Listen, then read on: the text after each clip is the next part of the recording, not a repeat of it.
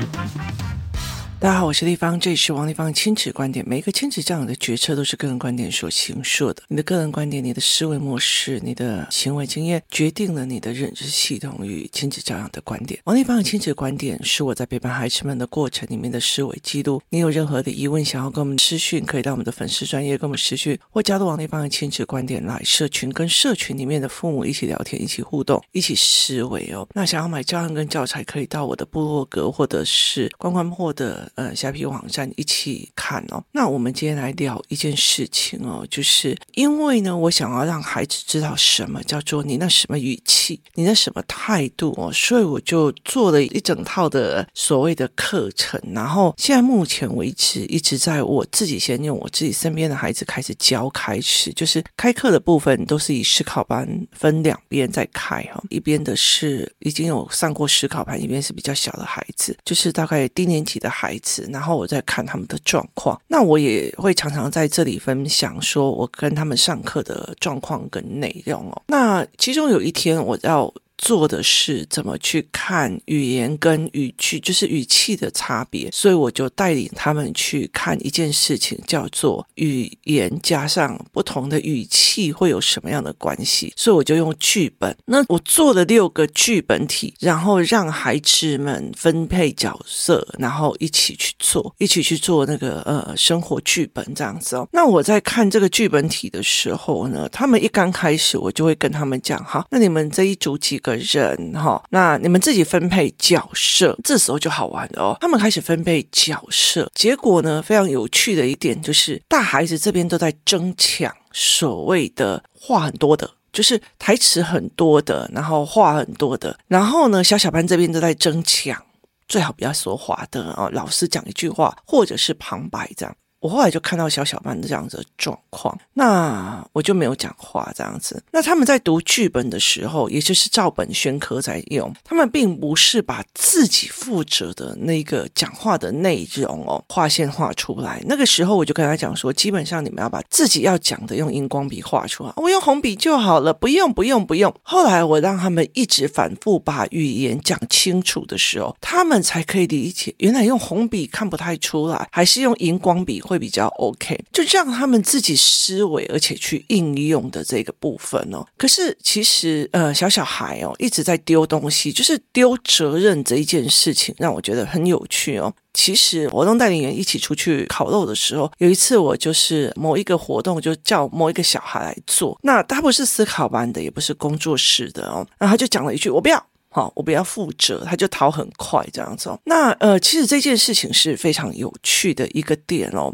我儿子他在很小的时候，他就做了一个理论，就是如果你今天在学校里面某一个状况做得非常的好，那你就会变成那个小老师。小老师每次都会被骂，你那个某某某什么小老师，你现在连你自己是小老师，你都会犯这种致命的错误哦。所以小老师是等于被骂体质比较多的那一个，对我的儿子就是印象深刻。那这件事情就让我觉得非常匪夷所思哦，就是他就是不想要担这个责任，也不。不想要担这个要件，这样。那我后来就在思维这一件事情，然后包括呃小小班的这一些人哦，全部都在争那个语言最少的哦。那我就想起说，以前我在做命理的这个块的时候，我的师傅是一个所谓的没有牌的，就是就是。是做草药，你知道吗？他就是他会有一点点中医的理论，然后会有命理的思维。他也悟了一套属于他自己的命理的结构，就是阳宅结构。然后他有一些系统，几套系统真的是还不错。这样那时候我是花了非常非常多的钱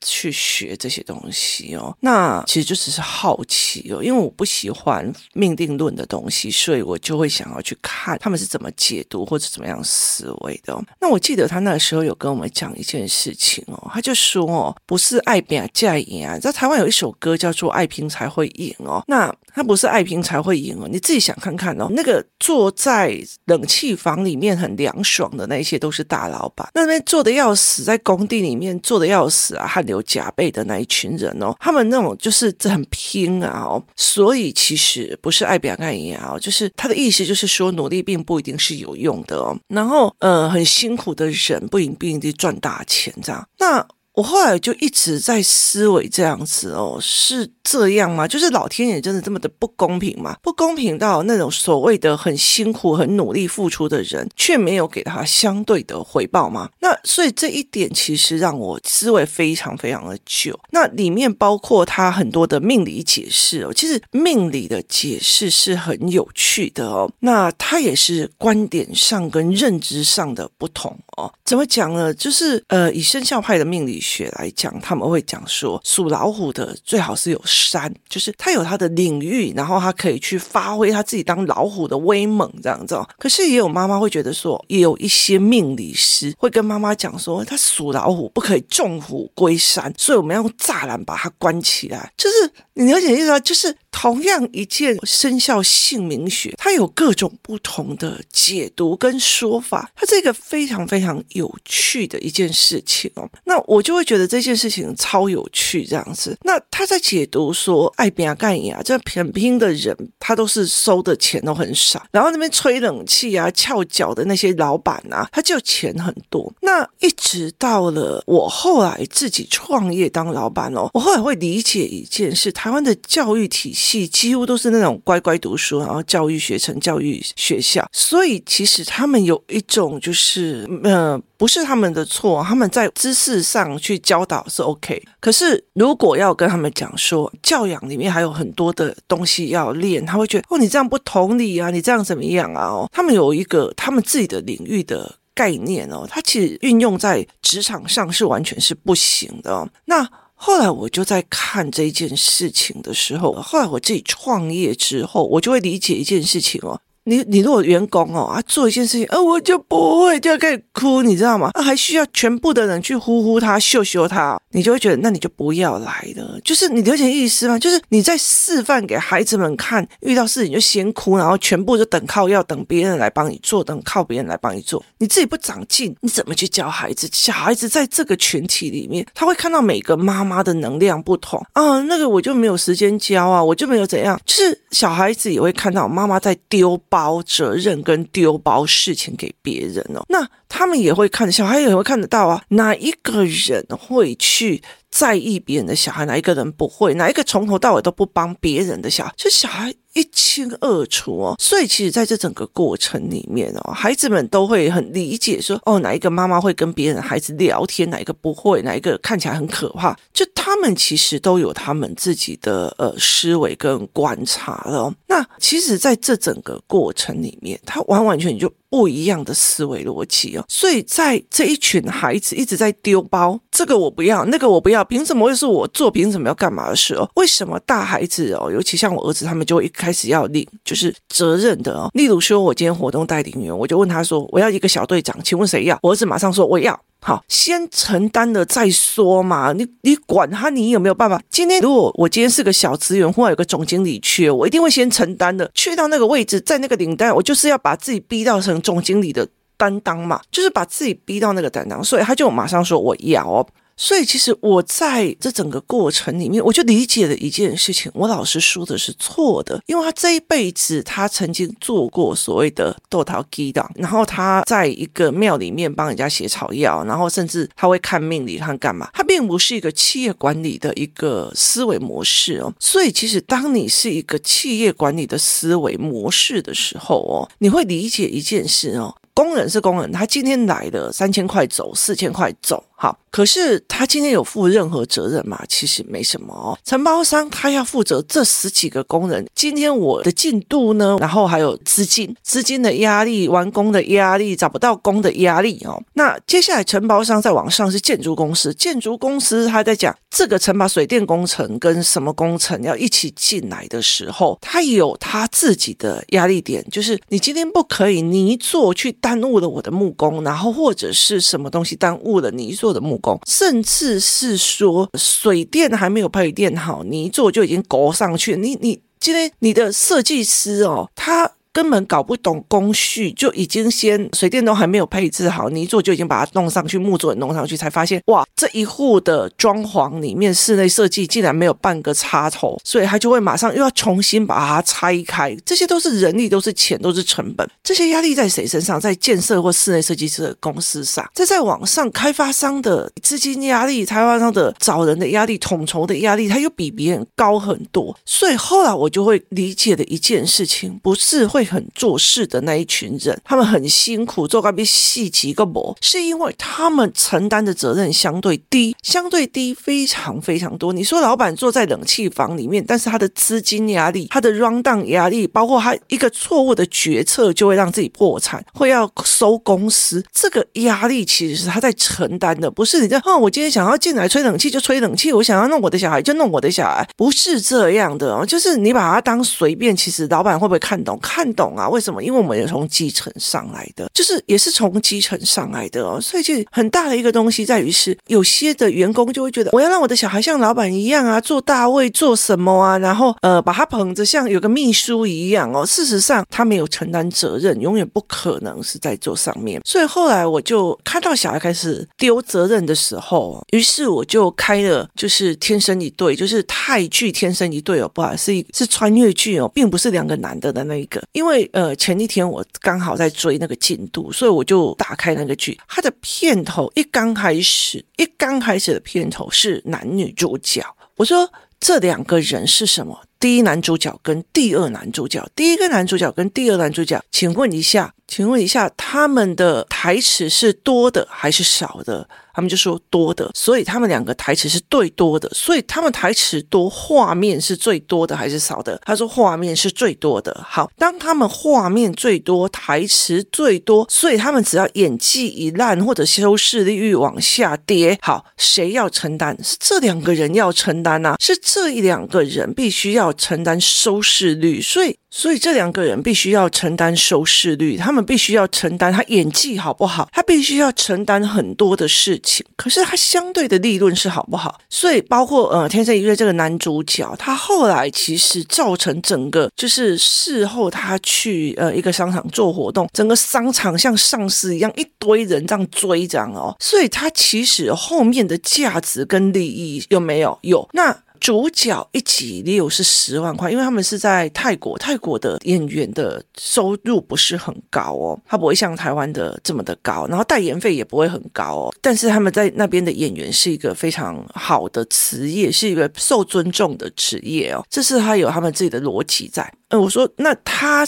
之后，他用红了之后，他的后果会是怎样？他的他有利润，他的红是这样子。那第二页就是第二男主角，第三页也是第二男主角哦。那这叫做第二男主角，他们的镜头比较少，他们的话语比较少，他不需要去担当这整个收视率的扛起哦。那接下来我就开始了哦。好，这是什么？这是后面的配角哦，就是接下来就是后面的配角，包括男主角的父母啊，然后包括旁边的佣人呐、啊。女仆啊，好，这叫配角哈。最后，最后哦，因为他们其实就有那种所谓的场景，然后在做场景这些事情的人哦，包括帮忙打扫的啊。每天早上他们就有很多的奴仆，然后帮他们把所有的就是灯灭掉，然后晚上的时候他们就会点灯。好，这个在片头片尾里面。或者是他在做过场过场的这个过程里面，他是不是这些人呢？那这些人是谁？就是。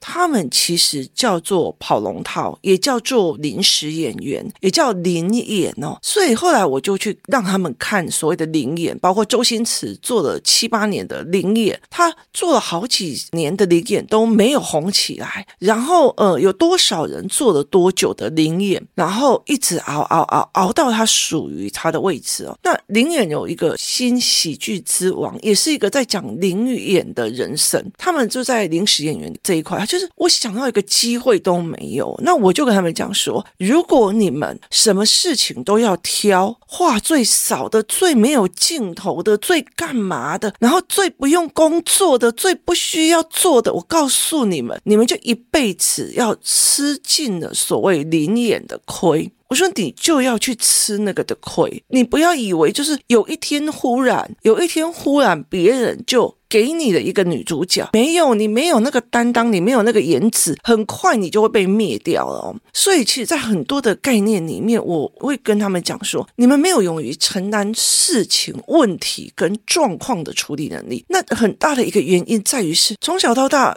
我父母把你当成当成什么？当成小姐在捧着，当成少爷在捧着，所以很多事情你都不用做，你也不需要做，所以会导致这些孩子就会觉得，哦，那我这最轻松就好。这其实，在学习概念里，我会做一个很大一件东西，就让孩子去思考人性与反人性。大家都喜欢在早上的时候睡觉睡很晚，可是科比就会早上四点的时候就去自己跑步，就跑步。为什么他要去做这个反人性的动作呢？所以哪一件事情的成功不是反人性的呢？所以你要就觉得哦，我就是这种个性，我就是这种个性，那你就只能去担当你那个配的那个东西嘛。那其实我也遇到非常非常多的所谓的师傅，我有遇到所谓的呃工地师傅啊或干嘛，他们有一些人就是。很认真，就是包括刷墙壁呀、啊，然后他会替设计师想，然后他会替设计师思维，然后他会帮设计师做很多很多的事情。那他甚至会告诉你说，你这个墙壁还这样不行，你这样会龟裂，你怎么样有的没有？甚至呃，像以前我们在做室内设计的时候，我们还有包括一年的保固，保固之内你的油漆啊，干嘛会帮你免费补漆一次哦？那在这整个过程里面哦，就是有很多你很配合好的油漆师傅，他们。很专精在这一块，就是把自己的事情做到最好。可是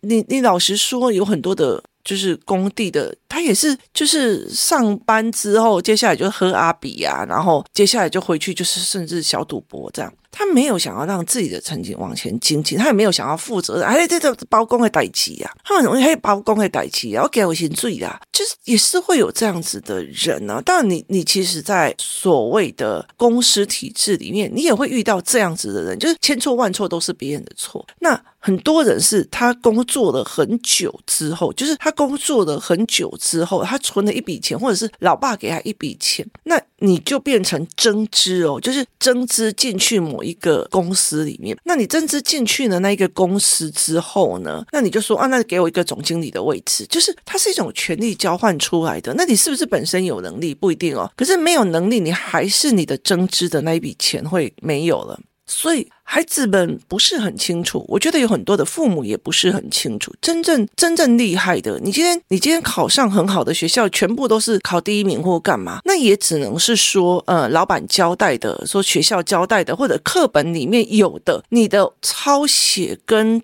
正确率是一百分之一百，可是你在因应事情、处理、承担事情、扛事情的能力、思维事情的逻辑是不是好？没有，所以其实工作室里面有个不成文的规定，我常常跟他们讲说，像露露或嘉编，好，他们只要愿意在活动里面当一个领导者，或者是他们要去承担某一个活动。好，那我就会优先让他们的孩子成为那个 leader，就是他要去跨头跨位当那个所谓的 hand 全场的那一个人嘛。所以后来我其实在跟孩子们在讲，我说你们今天如果只是想要出名成名，他就是其实像台湾的媒体的 YouTuber 的文化，我只要有一个噱头成名就好了。那其实我觉得很简单啊，就总统府前面裸奔就好了啊，媒体马上就会让你成名的啊。可是真的，你真的要。在有影响力，然后有一件思维的时候，很大的时时候是在于是你承担的能力。后来我就跟我的孩子们在讲，我说我觉得我的老师说的不对，不是爱拼架牙的那种感觉，不是他的所谓的苦是无效的吃苦，就是低回报的吃苦。那真的高回报的吃苦是承担责任、，hand 全场，做一个全盘性思维与处理事情的人，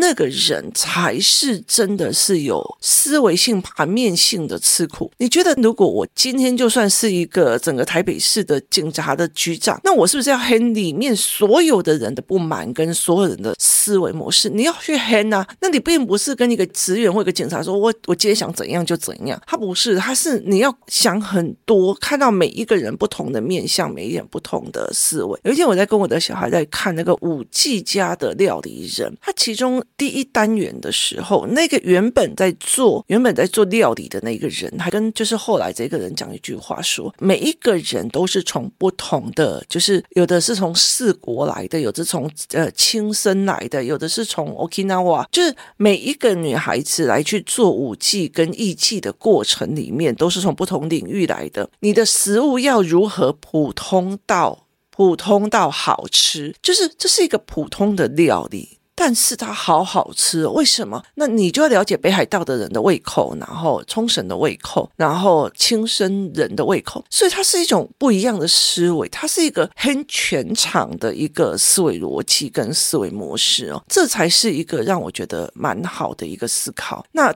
当我后来就跟他讲说，你们今天如果全部都要找那种最轻松的啊，最好是半句话都没有当死头的，那你就永远演大树哦，你没有想要扛任何责任哦。那其中包括像他们那种艺术发表会，有些小孩就是我要当主角，我要在最前面哦，甚至我要男扮女装，那个是会给人印象很深刻。你敢，你愿意冲，愿意想要表现，那别人就会给你机会哦。这才是一个非常非常重要的一个。思维模式，当很多的时候，你不想要承担责任，那就没有办法。你看，说不管是贾博士还是例例如说微软的股票一大跌。你觉得压力最大的会是谁？不会是员工啊，他一定是老板，一定是老板。那个老板一大叠就是好几亿美金哎，好几亿美金的责任在扛哎。可是有些有些人光几百块都要跟别人计较来计较去，你承担得起什么大责任？这一点就是完全没有。你如果要教你的孩子斤斤计较那五毛三毛五毛三毛的时候，你就要了解一件事情，他没有办法去承这么大的一件事哦。那你如果要计较，你要了解一件事情，投资的。的事情是投资，读书是投资还是怎么样？那买东西给谁吃是投资还是什么？这些东西都是要思维清楚的。你要不要去承担那个责任？你要不要去负责那个责任？如果你的孩子就是不用这，为什么我们家小孩要打扫教室？为什么都要叫我儿子做？然后小孩就为什么都是我做？为什么都是我做？为什么都是我做？好，那那时候其实我就会觉得说，那你就要吞着，吞什么？吞叫做抑郁不得志。事实上。他也没有才能让他感觉到不得志。有很多人就觉得我自己就是很有才能，事实上他没有。为什么？因为他不承担事情，他没有 handle 事情的经验，他没有 handle 事情的能力。其实真正一直在 handle 事情的时候，是没有时间抱怨，没有时间啊，那都是谁呀？我也要，我要跟怎样？可是谁谁谁怎样？我就没有那个借口，没有那个语言的。所以其实很快的，我们常常会在讲，当你去看到一个人开始一直在抱怨，一直在抱怨的时候，你就会知道这个人没有任何价值哦。这是其实在这很大一个概念哦。后来才会理解一件事情哦，不是说。老板都没有在做事，老板都是最轻松的。事实上，他在扛着无形的压力，或者放在任何一个只要上班下班小确幸、有薪水拿、有台风假可以放的人的身上，那是完全不一样的思维哦。所以，他并不是一个聘雇思维，就好像说我在陪孩子长大的过程里面，我也不希望他是一个聘雇者思维，希望我考上好学校，然后有人愿意用我的评估者思维。不管怎样，你自己本身就是。一个企业，你自己本身就是一家企业，就是一个品牌，这才是一个最重要的一件事情。今天谢谢大家收听，我们明天见。